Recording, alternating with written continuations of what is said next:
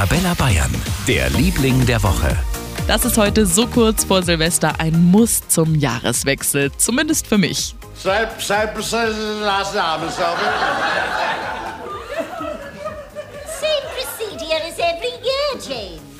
Ganz genau, Dinner for One. Der Kurzfilm ist ja nur 18 Minuten lang, aber dafür echt Kult. Kennen Sie bestimmt. Miss Sophie feiert ihren 90. Geburtstag und ihr Butler James spielt die vier Gäste und am Schluss ist er total betrunken. Läuft morgen wieder ganz oft im Fernsehen, unter anderem um 17.40 Uhr im ersten. Es gibt sogar eine Jubiläumsshow, denn morgen feiert Dinner for One den 60. Geburtstag. Der Sketch ist zwar schon älter, ist aber erst 1963 fürs Fernsehen wiederentdeckt worden und drum zum Jahreswechsel unser Liebling der Woche.